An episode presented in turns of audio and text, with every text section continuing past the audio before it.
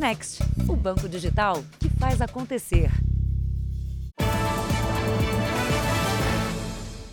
Boa noite. Boa noite. A polícia prendeu três homens em flagrante depois de um roubo de carga em Embu das Artes, na região metropolitana de São Paulo. Eles mantinham o motorista do caminhão como refém e tentavam levar o carregamento roubado de cobre e aço para um receptador. A polícia vigiava a quadrilha que havia acabado de roubar o caminhão. Ali havia dois assaltantes. Ao mesmo tempo, outros investigadores prendiam o terceiro suspeito que estava neste carro roubado com a placa adulterada. Tá no porta-luva a peça? Tá no porta-luva? O motorista do caminhão, que era mantido refém no veículo, foi libertado. Mas é uma vítima resgatada aqui.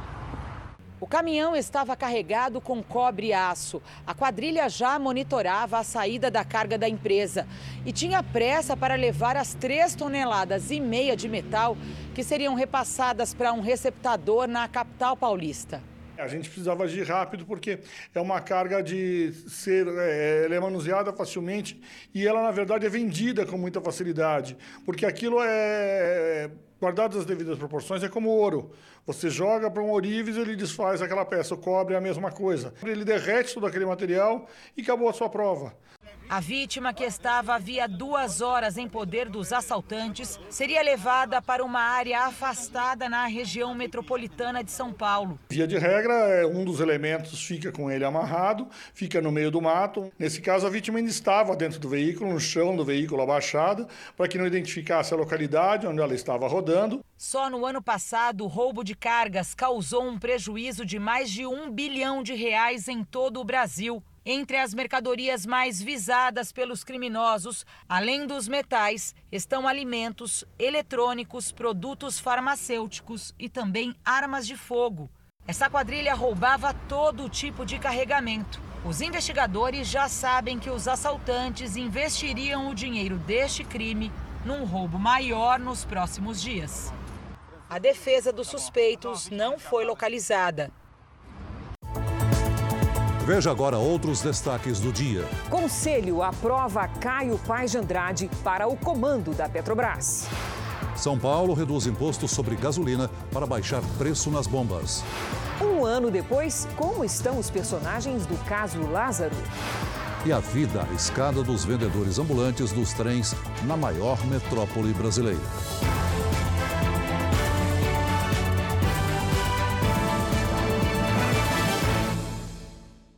Oferecimento: Bradesco. Entre nós, você vem primeiro.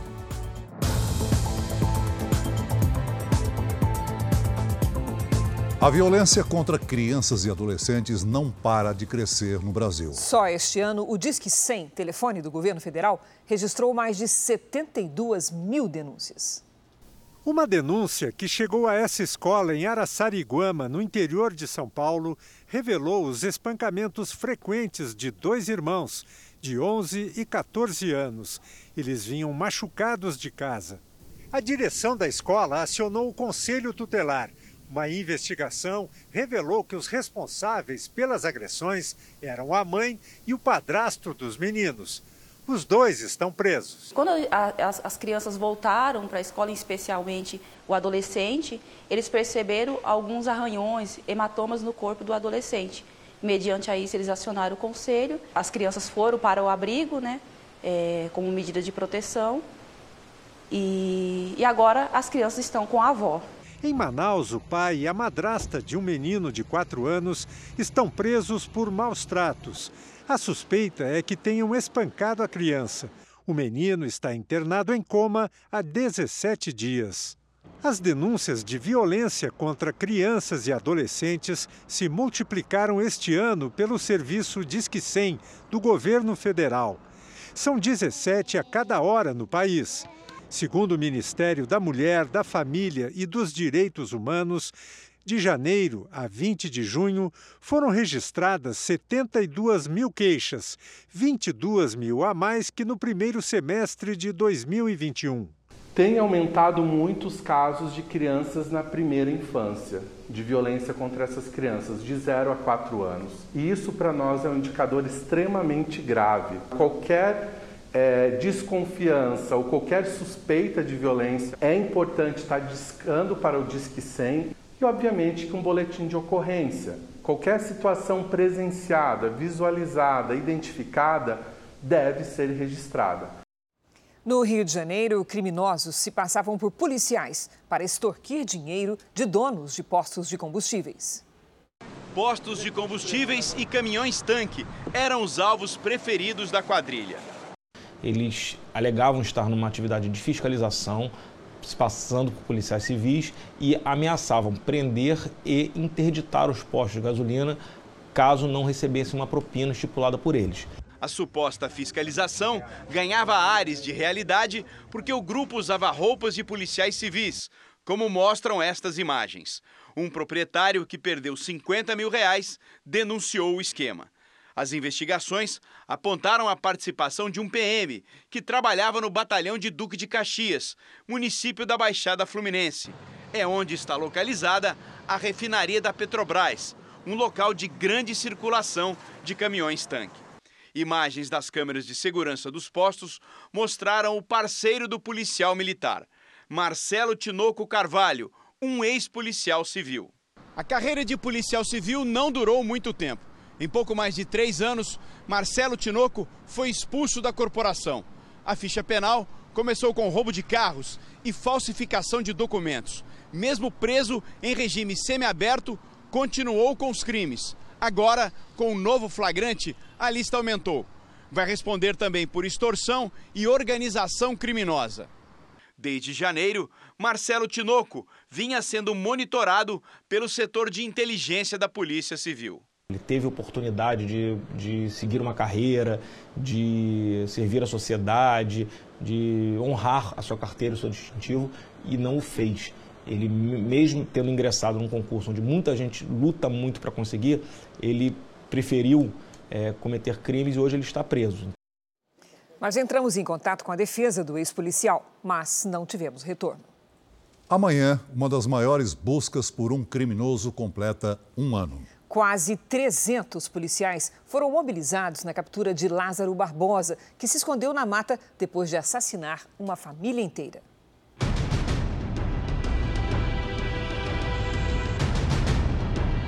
A vida de Alain virou de cabeça para baixo. De lá para cá não consegui arrumar emprego ainda. Minha vida não está estabilizada ainda.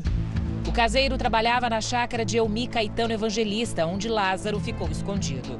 Alain e Caetano foram presos, mas o caseiro conseguiu provar que apenas cumpria ordens do patrão e foi solto. A partir daí, passou a ajudar a polícia nas buscas por Lázaro. Ele é casado e tem cinco filhos. Hoje, mora de favor nessa casa, que fica na zona rural de Girassol, a 180 quilômetros de Goiânia. Fiquei com medo, denunciar ele. Tinha um patrão que mandava. Aí eu tinha que obedecer, né? Com menos de 20 mil habitantes, Girassol virou notícia no mundo todo. Aqui é uma cidade muito pacata, as pessoas, boa parte da população trabalha em Brasília, sai de madrugada. Um ano atrás, 600 alunos estudavam de casa por causa da pandemia, enquanto essa escola municipal servia como gabinete de crise para mais de 270 policiais de Goiás e do Distrito Federal. A procura por Lázaro começou depois dos assassinatos de Cláudio Vidal, a mulher dele, Cleonice Marques, e os dois filhos, Gustavo e Carlos Eduardo Vidal, em junho do ano passado. O crime aconteceu em Ceilândia, na divisa do Distrito Federal com Goiás. O motivo ainda não foi revelado. Dias depois, o criminoso fez uma família refém e trocou tiros com a polícia. Quem ficou sob a mira de Lázaro Barbosa não esquece dos momentos de terror. Perguntava, tinha ficado sabendo o que tinha acontecido com outra família. Aí nós falar que sim, aí falou, pois é, para mim não faz diferença. Lázaro se escondeu na mata por 20 dias. Com medo, alguns moradores da zona rural deixaram suas casas. Outros, mesmo com a orientação da polícia para procurar um lugar mais seguro, não tinham alternativa. Tem criação lá, né? E então se eu vou lá todo dia, eu vou e volto, então eu não posso abandonar. Lázaro foi baleado por policiais numa troca de tiros no dia 28 de junho do ano passado. Ele chegou a ser levado para este hospital em Águas Lindas, mas não resistiu. Agora, a cidade onde tudo aconteceu passa por uma transformação. Toda vez que um morador de Girassol precisava registrar um boletim de ocorrência, tinha que ir até a prefeitura onde ficavam os policiais civis.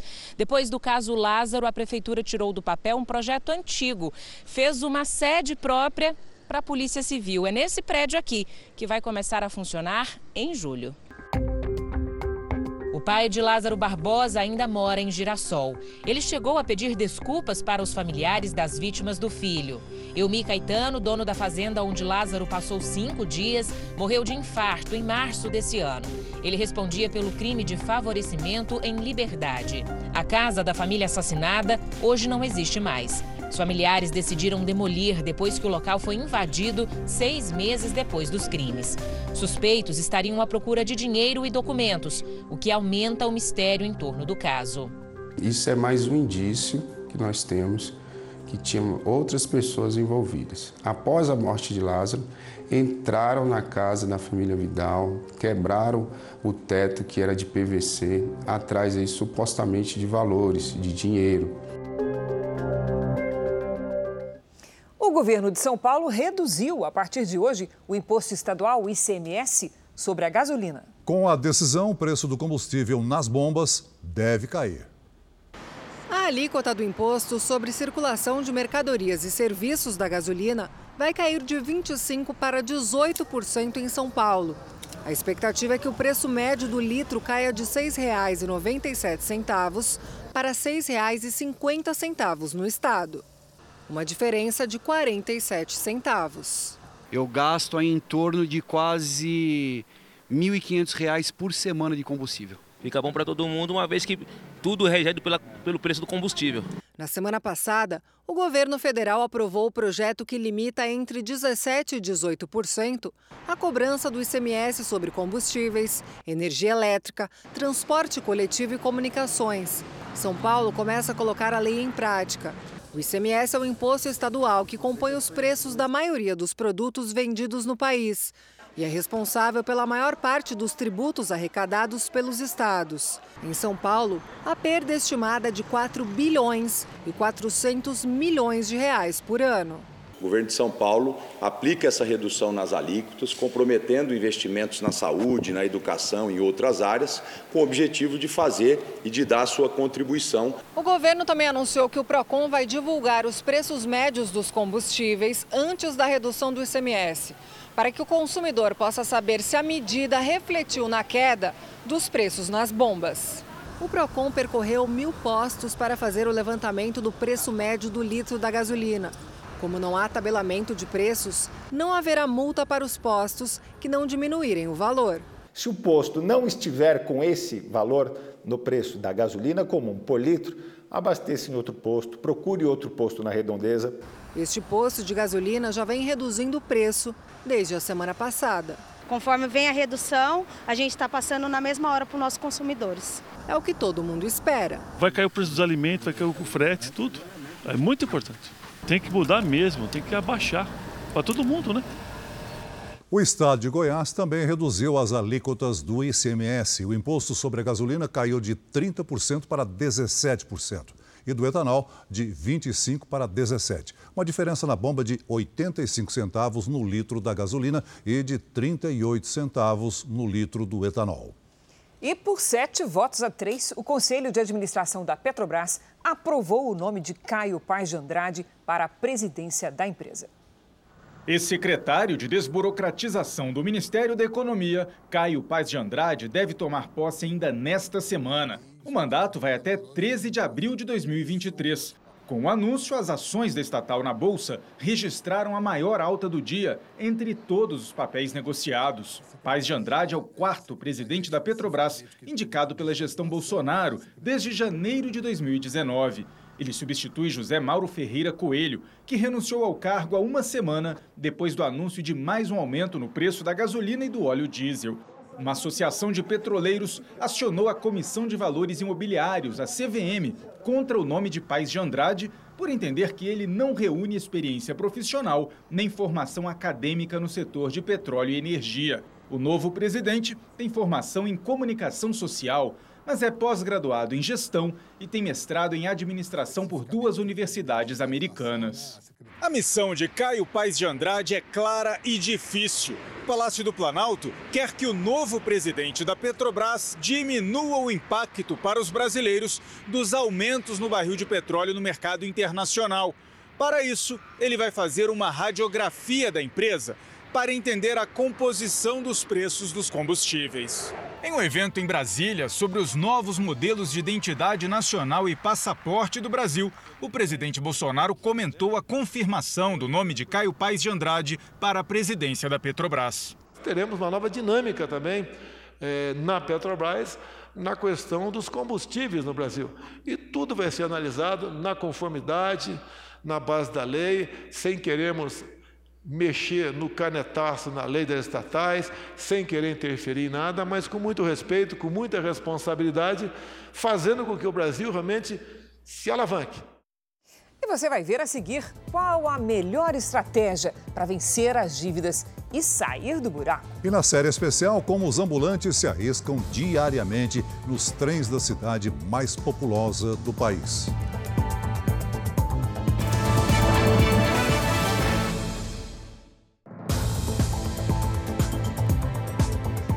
Mais de 77% das famílias brasileiras estão endividadas e muitas recorrem aos empréstimos com garantia para equilibrar as contas. Assunto para nossa Patrícia Lages. Boa noite, Patrícia. Essa é uma estratégia válida? Nem sempre, viu, Cris? Vamos saber por quê. Boa noite para você, para o Celso, boa noite para você de casa. A solução mesmo é quebrar esse ciclo de endividamento combatendo a raiz do problema. O maior causador das dívidas é o descontrole financeiro, ou seja, gastar mais do que ganha. Nesse caso, um empréstimo pode piorar a situação, porque será mais uma despesa a pagar. A base da educação financeira é bem simples. Quando o orçamento está curto, é preciso aumentar os ganhos e diminuir os gastos. Só vale a pena contratar um novo empréstimo se a taxa de juros for menor do que a da dívida atual. No caso do cheque especial e do cartão de crédito, costuma valer a pena contratar outro empréstimo, porque essas modalidades têm as taxas mais altas do mercado. Mas é preciso se planejar para arcar com os pagamentos, senão a dívida pode crescer ainda mais. Mas, Paty, tem gente que dá bens como garantia, né? Um automóvel, até um apartamento, para diminuir as taxas. Mas também tem risco nisso aí, né? É isso que a gente precisa avaliar, viu, Cris? A gente tem que dosar essas vantagens e entender os perigos dessa modalidade.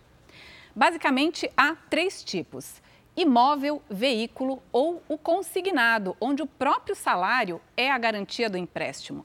A vantagem é essa, ter taxas mais baixas, mas o perigo é que, se houver atraso nas prestações, o credor poderá tomar o bem dado como garantia. É um risco bastante grande para quem tem um único imóvel e também quando compromete a principal fonte de renda, como salário ou aposentadoria, por um longo período de tempo. Há várias formas de equilibrar o orçamento e também as dívidas. No QR Code que aparece na tela, você encontra dicas de planejamento financeiro, de consumo consciente e também vai saber como aproveitar para liquidar as dívidas nos feirões Limpa Nome. Cris. Obrigada, Paty. O presidente Jair Bolsonaro e o presidente russo Vladimir Putin conversaram por telefone nesta segunda-feira. Ficou acertado que a Rússia, um dos maiores produtores de fertilizantes do mundo, vai continuar exportando o produto, que é fundamental para a produção agrícola do Brasil. O teor da conversa foi divulgado por assessores do governo russo. 80% dos fertilizantes utilizados no agronegócio brasileiro vêm do exterior e a Rússia responde por quase 30% do abastecimento, que esteve ameaçado após o início da guerra da Ucrânia. No telefonema, o presidente Putin ainda reclamou das sanções internacionais sofridas por Moscou. Já em uma entrevista concedida na noite de ontem, o tema priorizado por Bolsonaro foi a eleição. Para candidato a vice em sua chapa, o presidente confirmou a escolha do general Braga Neto, que deixou o Ministério da Defesa no final de março e assumiu o cargo de assessor especial da presidência. A escolha contraria lideranças do Centrão, que defendem o nome de Tereza Cristina, ex-ministra da Agricultura. Temos outros excelentes nomes, como a Tereza Cristina, outros excelentes nomes. Né? O Jean Heleno quase foi meu vice lá atrás, é, entre tantos nomes, é, pessoas maravilhosas, fantásticas, pessoa que, que eu admiro muito, o Braga Neto, tá? e é uma pessoa que vai caso a gente consiga uma reeleição, caso a população assim entenda, né, é uma pessoa que vai ajudar em muito o Brasil aqui é, nos próximos anos. Agora há pouco, o presidente Jair Bolsonaro participou aqui no Palácio do Planalto da cerimônia de lançamento do novo passaporte brasileiro e da nova carteira de identidade nacional. De acordo com o governo, os documentos trazem mais segurança aos portadores. O novo RG facilita a identificação e dificulta a possibilidade de falsificação. O novo passaporte traz novos itens, como uma nova capa. As marcas d'água sobem de uma para 13, além de trazer dados biométricos do portador. O presidente Bolsonaro recebeu a nova versão do ministro da Justiça, Anderson Torres. No discurso, Bolsonaro falou sobre a economia. Até há poucos meses, os especialistas, né, que aqui é o país dos especialistas, diziam que a economia, no tocante à taxa de, desempre, de desempregados no Brasil, só começaria a apresentar resultados a partir de 23. E vimos agora que, desde abril, né, segundo o IBGE, nós atingimos a taxa de 9,4% desempregados. Eu tenho certeza que mais dois meses vão baixar para mais um dígito essa taxa. E ainda nesta edição, fazendeiro terá de pagar 55 mil reais por mês para alimentar búfalos após maus tratos. Na série especial, a rotina dos vendedores ambulantes que driblam a fiscalização nos trens de São Paulo.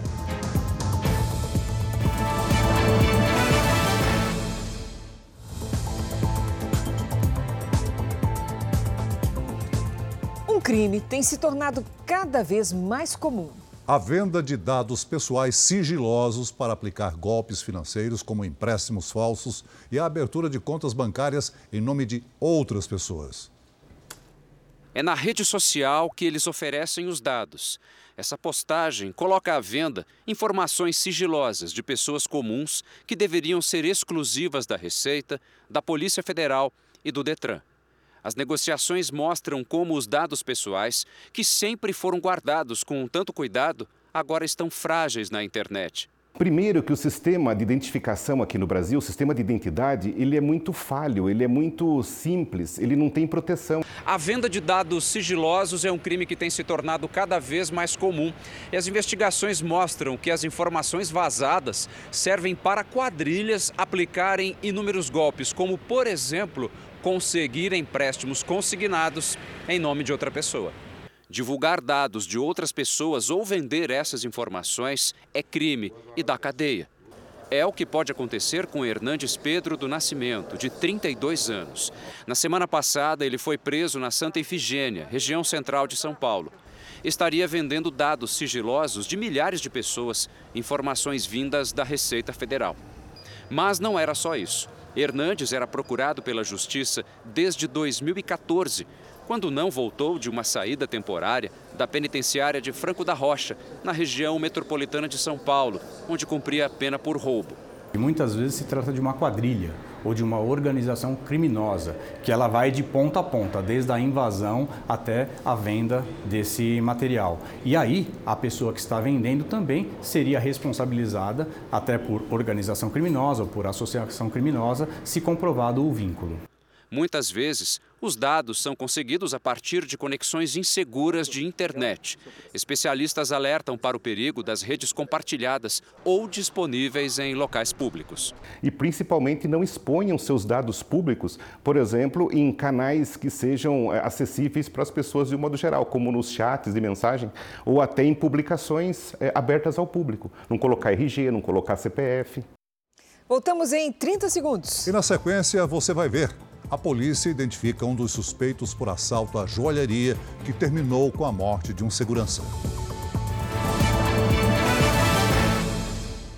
A justiça determinou que o fazendeiro responsável por um rebanho de búfalos pague mais de 50 mil reais por mês para ajudar nos cuidados com os animais. Eles sofreram maus tratos e agora são mantidos por voluntários. A búfala, que ganhou o nome de Demolidora, hoje amanheceu sem forças para se levantar. Foi preciso usar um trator para colocar a demolidora em pé. Mesmo com reforço na alimentação, isso ainda acontece com os animais que no ano passado foram abandonados na fazenda em Brotas, a 200 quilômetros de São Paulo. Sequelas da fome. Eles perderam a capacidade de absorver os nutrientes, então boa parte deles a gente acredita que eles é, vão demorar muito para se recuperar e alguns realmente são irrecuperáveis. Uma denúncia de maus tratos levou a Polícia Ambiental e o Ministério Público à fazenda. A perícia encontrou mais de 100 animais mortos enterrados na propriedade. A Justiça autorizou uma organização não governamental a cuidar do rebanho, formado principalmente por fêmeas. O dono da fazenda foi preso em janeiro deste ano. Na semana passada, Luiz Augusto Pinheiro de Souza conseguiu liberdade provisória. Ele, que chegou a ameaçar os funcionários que estão cuidando dos animais, está proibido de se aproximar da propriedade. Esses animais não têm mais condição de voltar a produzir leite, né? são animais extremamente sofridos, né? que têm muitas sequelas. Né? Então, são animais que realmente ele não têm mais um valor né, para a indústria. A recuperação dos animais não depende só de comida. Também é preciso usar muitos remédios, botar as vacinas em dia. Isso tudo custa caro e tem sido bancado desde o ano passado pela ONG com as doações que consegue. Mas a partir deste mês, por ordem da Justiça, parte do dinheiro que o proprietário recebe por uma área arrendada aqui na fazenda vai ser repassado para a ONG. Outro pedido ainda é analisado: o de repassar a posse dos animais definitivamente para a organização, que quer levar os búfalos para viver em outro local. Enquanto não sai a decisão final da Justiça, cada caminhão como este, assim que chega, é cercado pelos animais.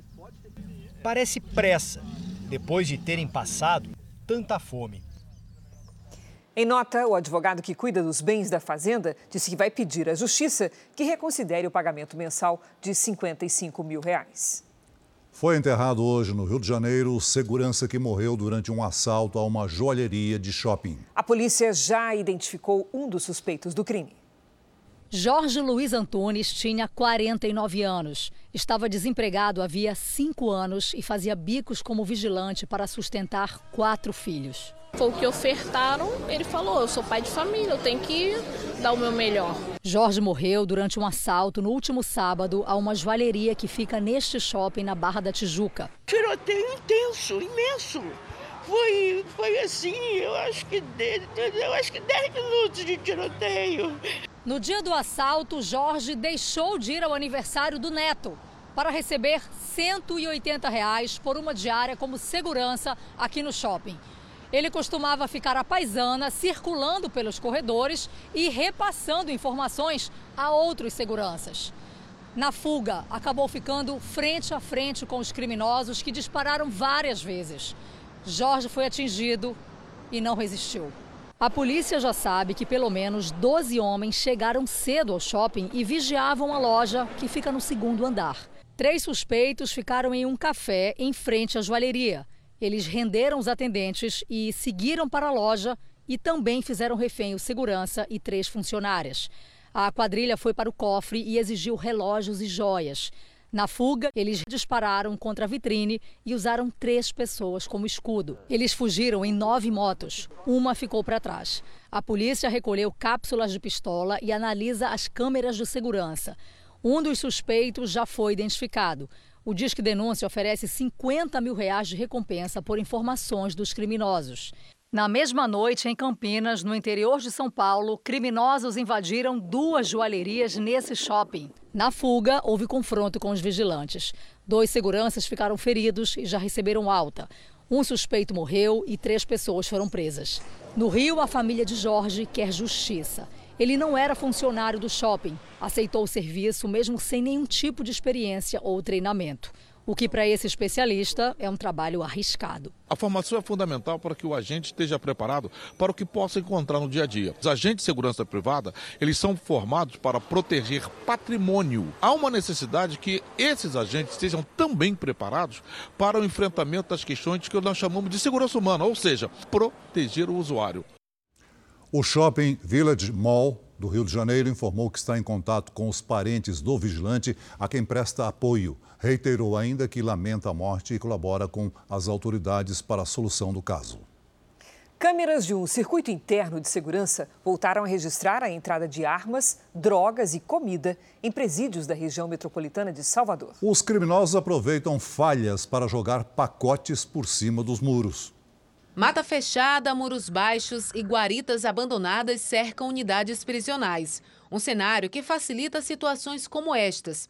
Primeiro, dois detentos escalam uma parede para pegar objetos no telhado. Aqui, um homem caminha livremente pelo teto.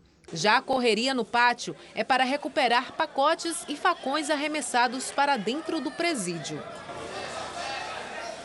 As imagens foram feitas em complexos penitenciários de Salvador e região metropolitana. Na penitenciária feminina, com o apoio de uma corda, até uma tirolesa foi improvisada para levar materiais direto para as celas. No pacote, carne e bebidas alcoólicas. Todos os flagrantes foram registrados em presídios de Salvador nos últimos 10 dias. Na última sexta-feira, de 30 pacotes lançados, apenas dois foram recuperados pelos agentes penitenciários. São armas, drogas e aparelhos celulares que chegam às mãos dos detentos. Em março, o Jornal da Record mostrou cenas iguais às de agora. O Ministério Público então acionou o governo do estado da Bahia para promover melhorias na segurança dos complexos.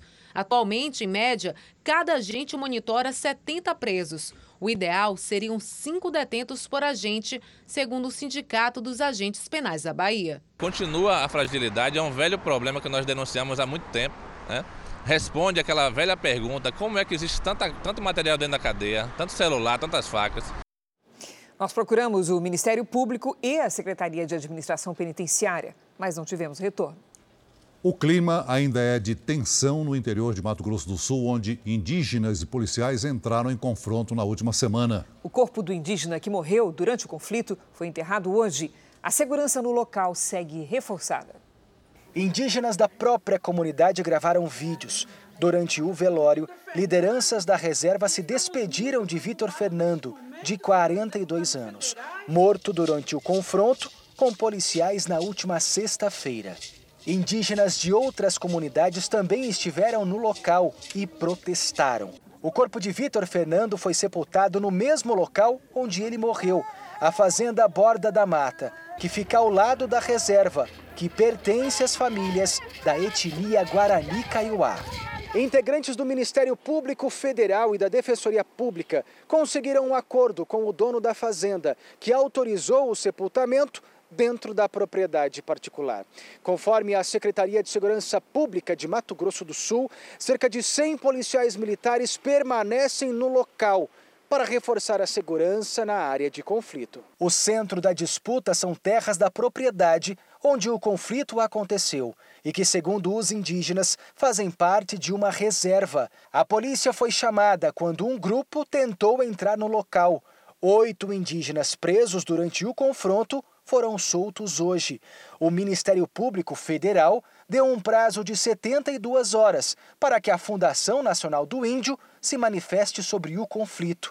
A FUNAI não retornou às nossas ligações. Vamos fazer um pequeno intervalo de meio minuto. E na volta, a Rússia ataca com mísseis um shopping na Ucrânia.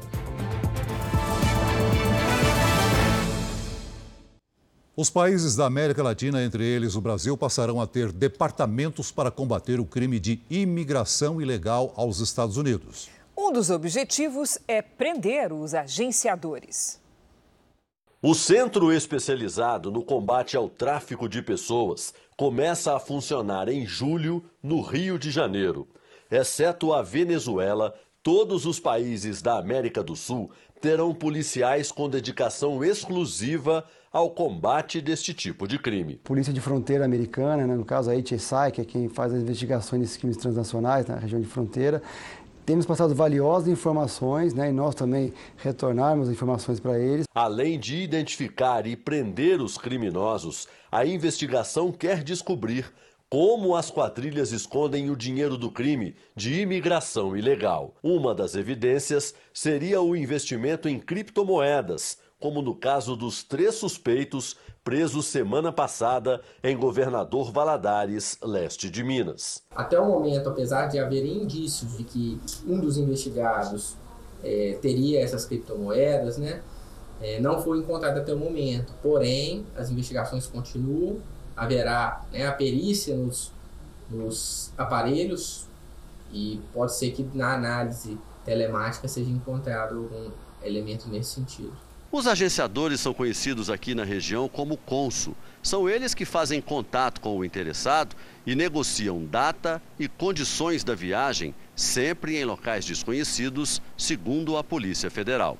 A investigação também revelou que nos últimos meses a procura tem sido tão grande que os intermediários aumentaram o preço e diminuíram as exigências. Segundo a polícia, nada na região dá mais dinheiro como atravessar pessoas pela fronteira do México com os Estados Unidos. Em média, 100 mil reais de cada interessado e sem pagar um tostão de imposto. As quadrilhas misturam o dinheiro do crime com atividades legais, como a compra de imóveis, gado, pedras preciosas. Mas quando a organização criminosa é descoberta, todo o patrimônio é bloqueado e depois repassado para a União ou vendido. Só no ano de 2021 deveriam ter sido lavados mais de 3 bilhões de reais de valores recebidos. Em Brasília, um relatório sigiloso da Controladoria Geral da União apontou uma série de possíveis irregularidades no Ministério da Educação durante a gestão do ex-ministro Milton Ribeiro.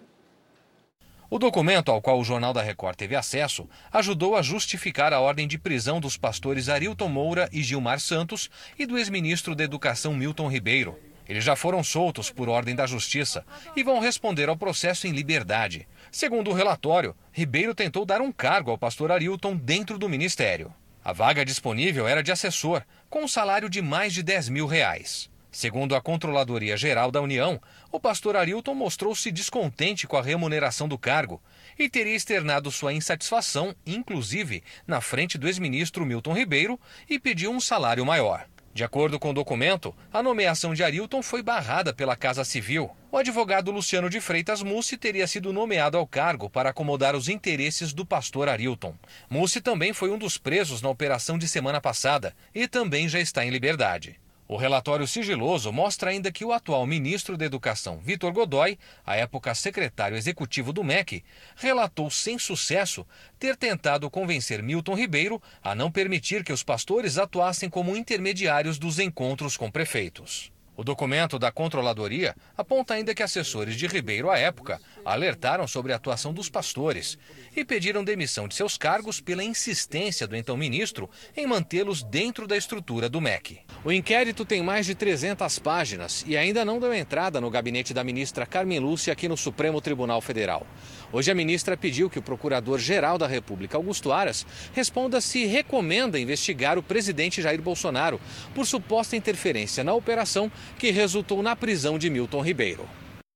Em nota, a defesa de Milton Ribeiro diz que ele não cometeu crimes e que o ex-ministro acionou a Controladoria Geral da União quando soube das denúncias envolvendo os pastores.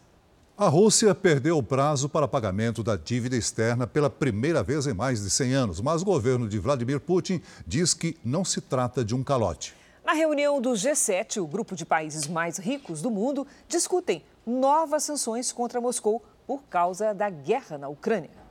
Mais de quatro meses depois do início do conflito, a guerra no leste europeu é o principal assunto da reunião dos líderes das sete maiores economias do mundo. O presidente ucraniano Volodymyr Zelensky participou por videoconferência e pediu mais sanções contra a Rússia. A Ucrânia não faz parte do G7. Os chefes de Estado confirmaram que vão continuar a oferecer apoio militar e financeiro à Ucrânia.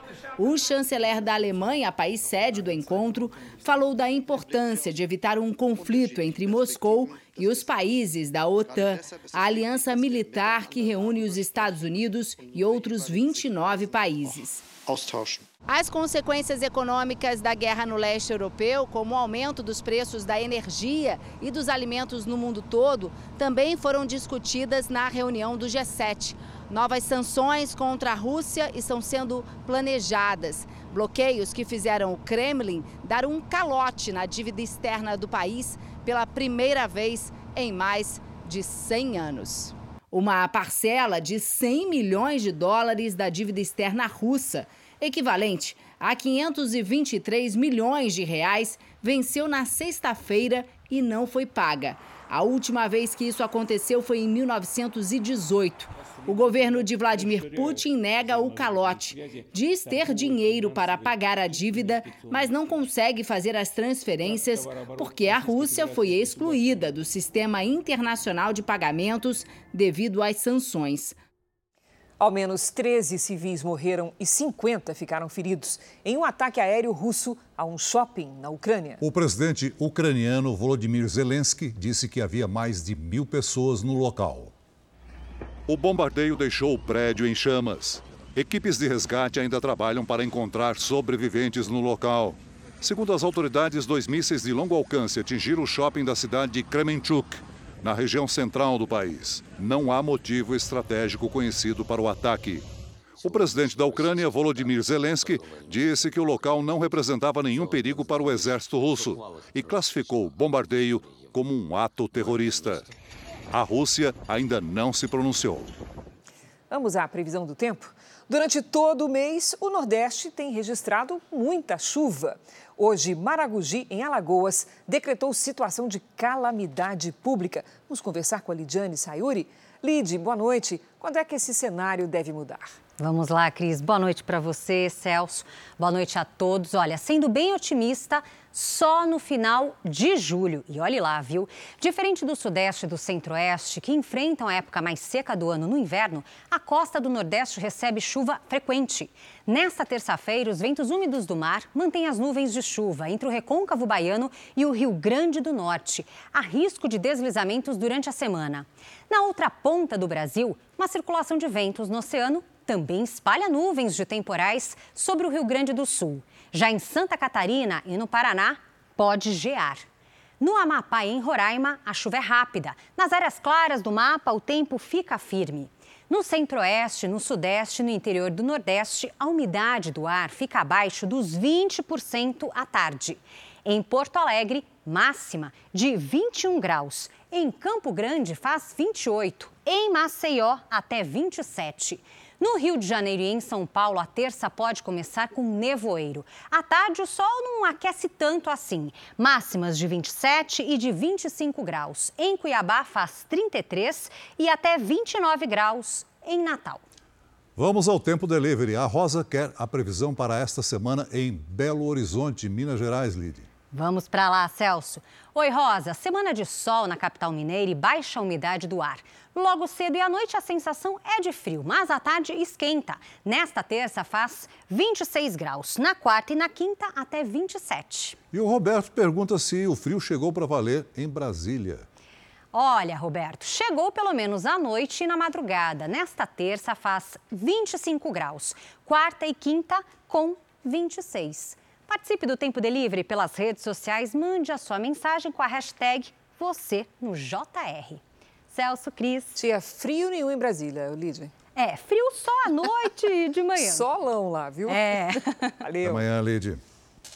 Vamos para o um intervalo bem rápido, só 30 segundos. Na volta, você vai ver a vida arriscada dos ambulantes ilegais que atuam nos trens de São Paulo.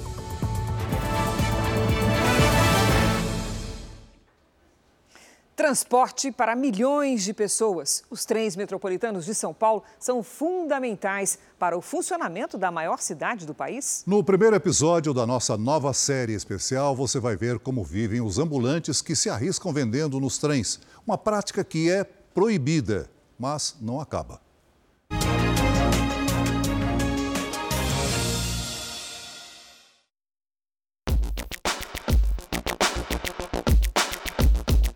São quase 200 quilômetros de trilhos na região metropolitana de São Paulo.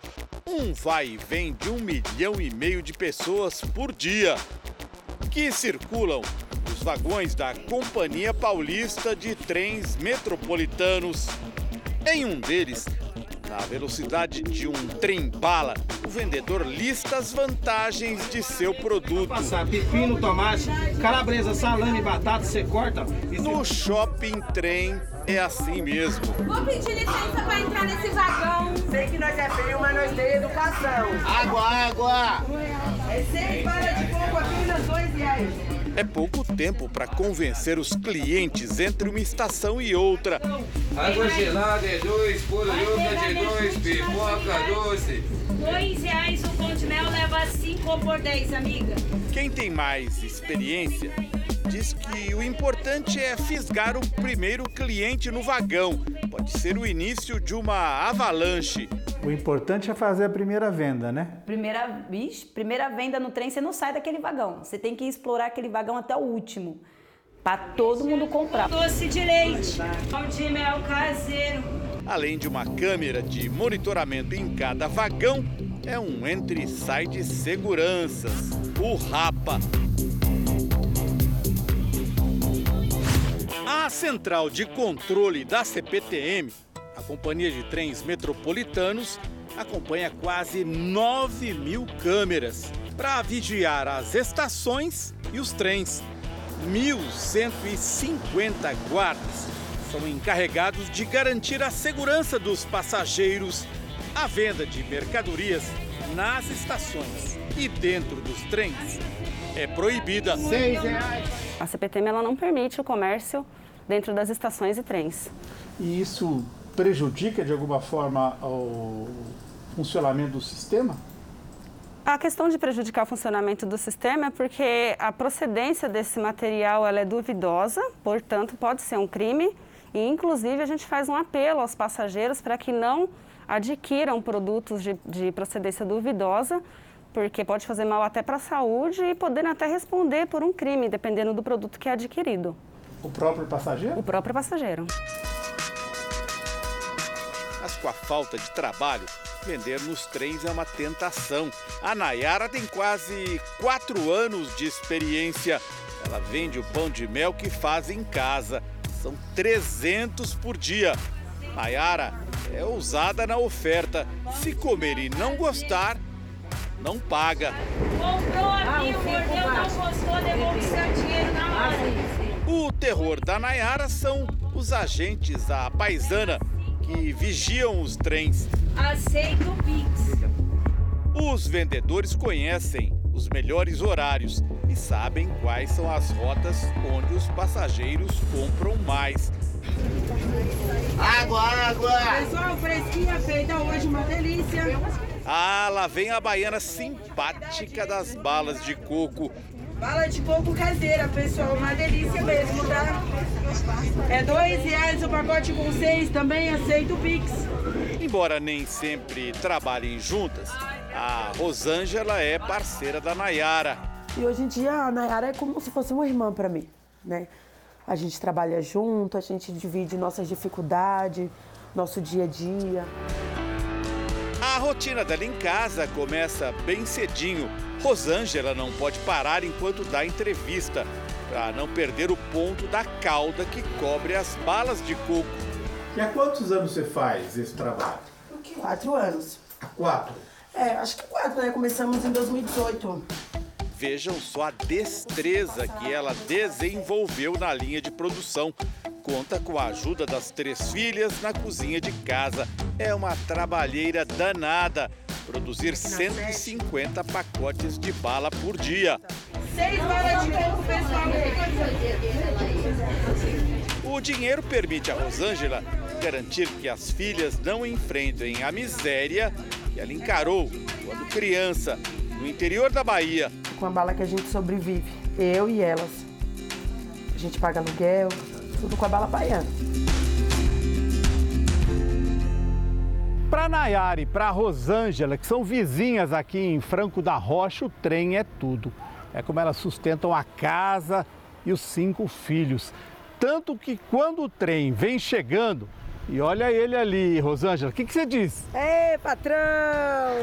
você, dá, você dá tchau pro patrão? Dou tchau pro patrão. Lá vai o jeito delas ganharem a vida. Né, Nayara? É verdade. Shopping trem. Shopping trem. De vez em quando as duas saem juntas para as vendas antes de iniciar a jornada de trabalho, que pode durar até seis horas. Elas tomam todas as precauções. É proibido, é, a, é proibido vender, é sim, a gente tem ciência disso, né? Mas assim, foi a forma que a gente encontrou para sobreviver.